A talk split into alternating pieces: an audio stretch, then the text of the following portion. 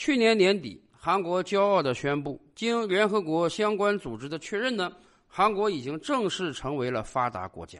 作为东北亚一个名不见经传的小国，土地不过几十万平方公里，人口不过四五千万，历史上一直是大国的附庸，老百姓日子过得非常贫苦。能够通过几十年的建设一跃成为发达国家，韩国的经济成就确实值得我们钦佩。然而，细观韩国的经济构成啊，包括再看看我们邻邦日本的经济情况，我们似乎有一个感觉啊，那就是好像这个世界上的发达国家有两种，一种呢叫西方发达国家，一种叫东方发达国家。为什么？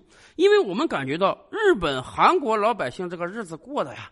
比西欧、美国这些老牌发达国家的老百姓啊，要差得多得多。比如说，咱们一提这个西方的发达国家，很多人想到的就是人家假期特别多，工作时间特别短。当我们国家有很多人啊，一个礼拜只能休一天的时候，欧洲有些地方已经开始推行四天工作制了。甚至对于欧洲很多国家而言啊，人家还有一个暑假。到了每年七八月份的时候呢，几乎是全民休假呀，整整一个月什么班都不上，似乎那种生活才叫做发达国家的生活。什么叫发达国家？就是老百姓可以用很短的工作时间就享受到相对比较高的福利待遇，生活的没有那么累那么苦，竞争压力不是那么大。而反观日韩两国，虽然在经济成就上已经可以比肩美国、西欧了，甚至日本的人均 GDP 啊比西欧各国都是要高的，但是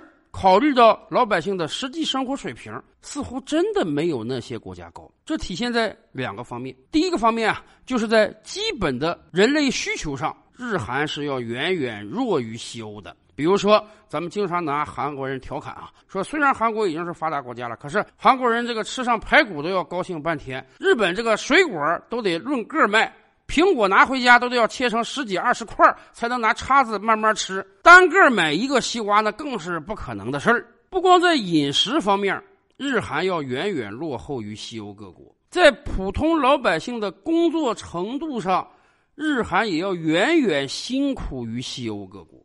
比如说，最近这些年以来，各个互联网大厂愿意提一个“九九六”。什么意思呢？年轻人，你进入到互联网大厂来享受高薪，但是你得拼搏，你不能一天就干八个点一个礼拜就干五天，那样的人生会有前景和希望吗？不会。人家互联网大佬早就告诉你了，九九六是福报，每天早上九点上班，晚上九点下班，一天干十二个小时，一个礼拜干六天，这样你才能为企业创造更多的价值，你自己也才能赚到更多的加班费。我们很多人似乎觉得这个九九六已经是极限了，已已经把人压榨的够狠了。可是大家知道吗？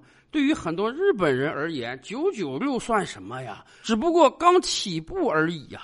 在日本的很多公司，加班呢是司空见惯的事儿。尤其是底层员工，你下班的时间啊，往往不取决于你手头还有多少活没有干完，也不取决于你到底准备加几个小时的班，而取决于你的上司、你的领导走没走。上司、领导没走，你要走了，那你这个人在职场中绝对没有发展前景了。所以，过去几十年以来，日本职场中的人加班那是太正常的事了。更关键的是。不是说到点了下班你就可以回家。日本还有非常变态的职场文化，那就是下班之后，同事几个人还要到居酒屋去坐一坐。有的人说，那不挺好吗？下班之后喝点小酒，抽根烟，聊聊天这也是一种放松。不是的，对于很多日本职场人而言，下班之后这个团建那也是工作的一部分。对于有的人来讲，下班之后的这个居酒屋中的团建比上班还要累啊。甚至，如果你不去，那就代表你不合群，不能融入集体之中。那么，可想而知，你以后在职场中还有没有发展了？所以，日本企业对于员工的这个压榨，绝对比我国互联网大厂还要狠。甚至时间长了，在日本民间都形成这样的传统了，那就是一个职场中的人，如果准时准点下班，没有参加任何团建啊，六七点钟就回到家了。他的妻子可能会发出疑问呢：我先生，我老公是不是受到排挤了？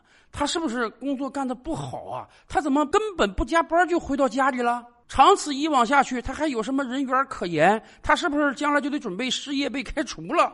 是的，对于日本男人而言，你能准时准点下班回家，那绝对证明你不是一个好员工。你就必须每天半夜十二点以后喝的酩酊大醉回家，哎，你老婆才能认为，哎呀，我老公将来很有前景。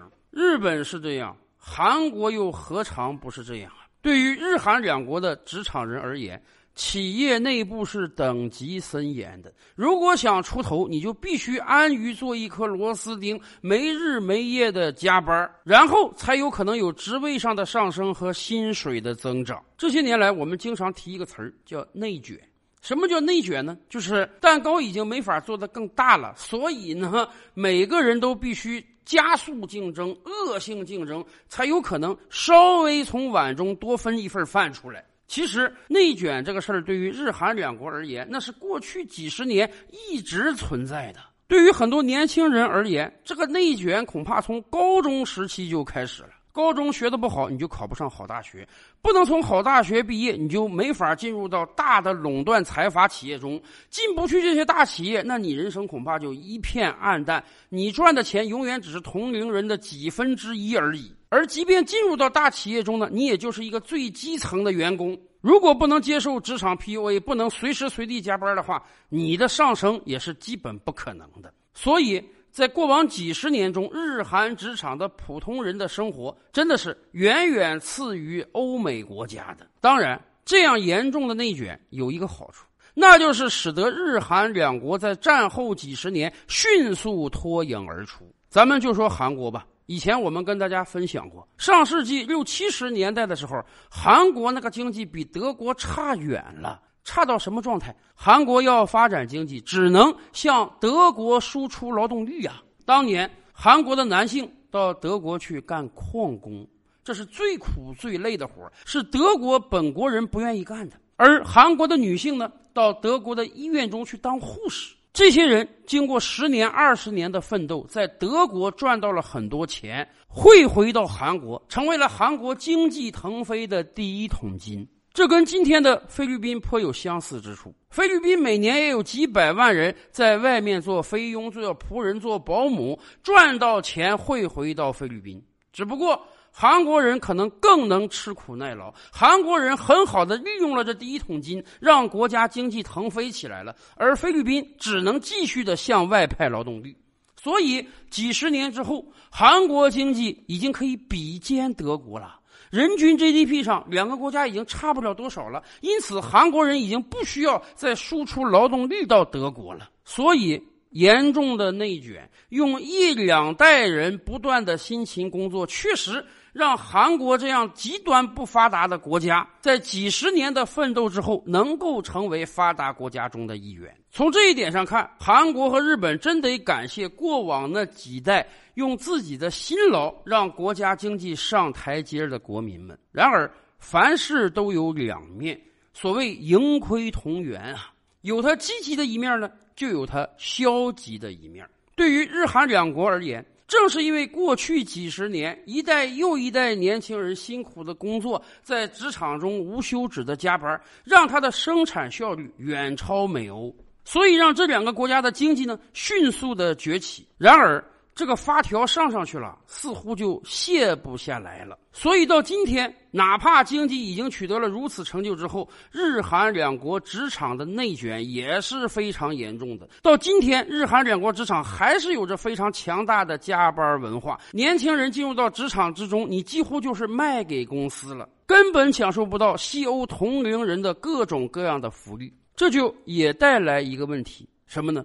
少子化。过去这些年。全球主流经济体都遭遇老龄化和少子化的问题，但是很显然，日本、韩国是首当其冲的。这两个国家早就开始了人口萎缩，年轻人是越来越不愿意生孩子了。为什么？原因很简单，年轻人身上压力太大了。进入到职场之后，你每天要工作十几个小时，回到家那就是倒头就睡，哪有时间进行社交啊？而且，当你想找个人谈恋爱、想结婚、想生孩子的时候，你就会发现压力更大了。约会要钱，结婚要钱，买房要钱，生孩子养育更要钱。很多年轻人的收入维持现有的生活还将将过得去，如果增加这些沉重的负担，那根本就过不下去了。所以，我们看到日韩两国的年轻人啊。不断往后推他们的婚育年龄。以往咱们说哈，二十八九岁结婚，三十岁就得生头胎了。现在很多日韩年轻人四十岁不结婚，那都是司空见惯的现象。高昂的物价，不断的加班。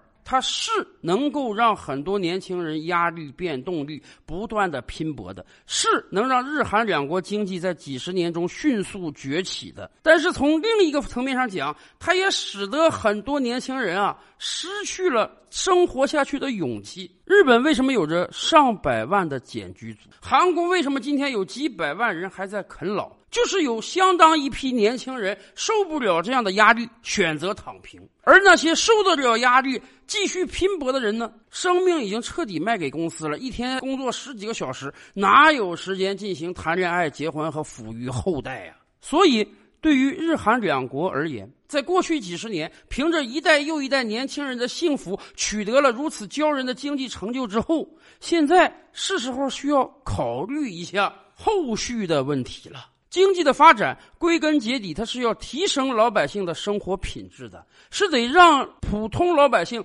享受得到经济成长带来的喜悦和幸福的。更关键的是，一个民族和一个国家要延续，它要有足够的人才行啊！像日韩这样的发达国家，它能够永远持续下去吗？